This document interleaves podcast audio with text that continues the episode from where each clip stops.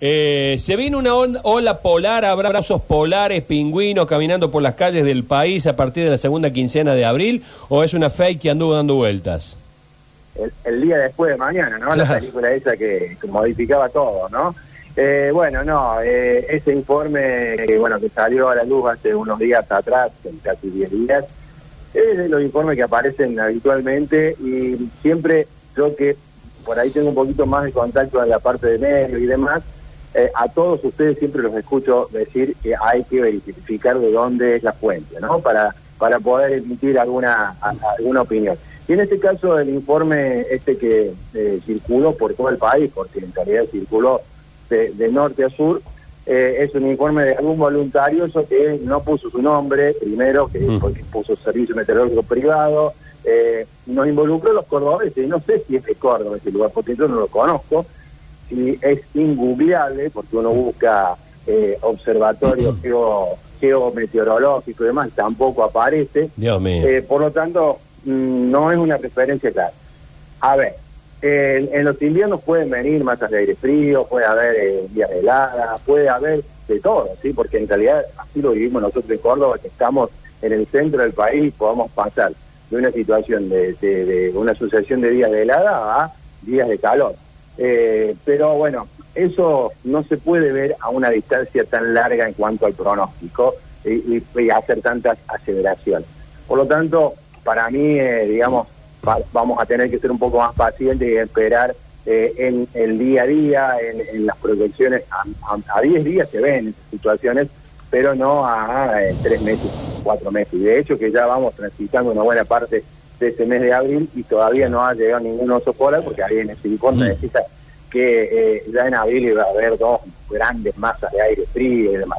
Está cambiando, como ha cambiado el tiempo del fin de semana ahora, con este viento sur, con las nubes, con las lluvias, las llovinas, pero bueno, son- la- el tiempo tiene muchas eh, muchas alternativas de evolución y vamos pasando de una situación a otra. La semana pasada tuvimos varios días con- en donde la máxima terminó cerca de 30. Esta semana vamos a estar un poco más abajo y eso es un poco, digamos, a lo que a lo que tenemos que apuntar, no tanto mirar tanto para adelante y con estos pronósticos un poco apocalípticos porque uno se asusta de antemano sin saber si esas situaciones realmente se van a dar o no. Eh, en otro en otro informe, Gerardo, eh, que me parece que era del Servicio Meteorológico Nacional, se hablaba de que en promedio, y a ver, quiero que me corrijas si lo leí mal el informe, o si es falso, que también lo digas, se habló de que podría en Argentina en promedio y en Córdoba en particular estar un 50% por encima las temperaturas medias del invierno. O sea, lejos de aquella ola, po- ola polar, dicen que estaría un 50% más cálido el invierno. ¿Esto es así o tampoco están así? Mm, ese no lo he leído todavía y debe ser un un poco más reciente. Eh, lo que ponga el servicio meteorológico, no, no sé si lo pondría para Córdoba, porque generalmente los, los informes del, del servicio meteorológico son más generalizados para todo el país. Entonces habla de que, eh, digamos, de las temperaturas Claro. medias nos podemos correr un poco para adelante. O sea, no el 50, o sea, si vamos a tener 10 no es que vamos a tener 15 de promedio, sino de que en los límites, hacia un lado, hacia arriba y hacia abajo, podemos estar aproximadamente en eso. Es, eso es medianamente lo que quieren comunicar.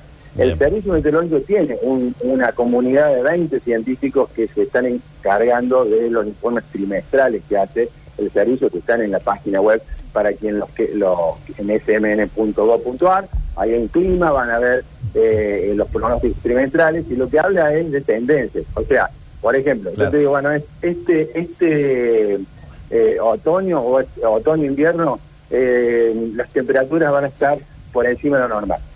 Y Ah, pasan dos días, do- pasan dos semanas o tres semanas en donde viene una masa de aire frío, vos justo te fuiste de vacaciones, te hizo 10 grados bajo cero en, en la tierra, donde sea, y bueno, nos juntamos el 21 de septiembre. El 21 de septiembre hacemos la cuenta y yo te digo, mira, en el promedio, Claro. del día 1 al día 90, ¿sí? Eh, acá en la temperatura media fue de un grado por encima de la media normal. Y vamos a decir, no, a mí me hizo frío en este invierno. Claro, ¿eh? sí. Entonces ahí está la sensación de lo que pasa en el día a día y de lo que pasa estadísticamente. Totalmente, totalmente. Eh, el invierno, el, el otoño, hablemos de abril, eh, un poquito de mayo. ¿Es naturalmente seco o es un mal recuerdo que tenemos nosotros? O, o- o debe ser húmedo? ¿O es parte de este cambio climático? No, es- es- bueno, es- todo depende de cómo haya venido el verano. ¿sí? Nosotros No, no, pero en general, digo desde nuestras épocas pre- eh, de, de pequeños.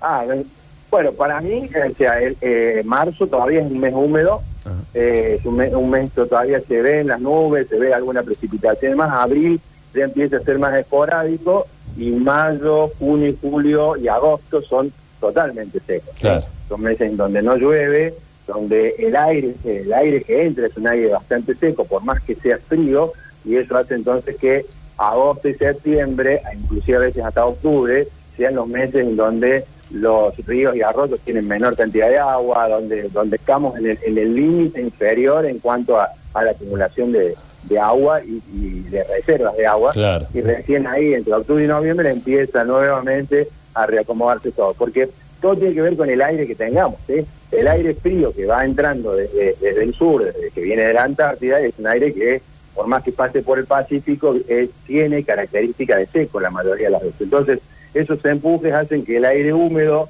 que es el que tiene la humedad suficiente como para producir una precipitación, quede en el norte del país o a veces ya en territorio paraguayo o de Brasil. Hasta que eso vuelva, eh, tiene que pasar al menos eh, toda la temporada de invierno.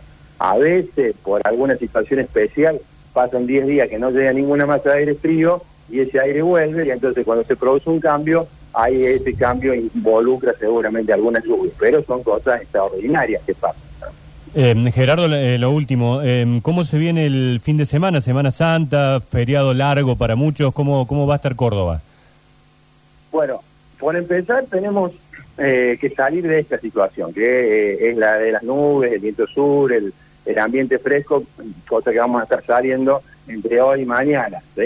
Ya el, el miércoles, jueves y viernes se va a estabilizar, vamos a tener más nubes. El fin de semana, por ahora no se ve ninguna otra situación, digamos, que vaya a alterar eh, notablemente el tiempo, pero sí se, se ve que, por ejemplo, en las zonas serranas van a empezar a aparecer algunas nubes, no habría que descartar, pero por supuesto que eso es muy puntual, es muy localizado y de un día para el otro cambia, pero mientras tengamos un 90% de la de la provincia con el cielo despejado, las sierras tengan esas nubecitas clásicas que inclusive hasta te tiran un chaparrón en, en, en medio de la sierra grande. Bueno, te mando un abrazo y como siempre, gracias, muy amable. ¿eh? No, gracias a ustedes, un abrazo grande y será hasta la próxima. Nos vamos a Minuto de Noticias mientras regalamos un minuto de mosto. El meteorólogo Gerardo Barrera no va a ver osos polares caminando por No, la calle. claro. Así Por lo que menos si quieren ver osos polares,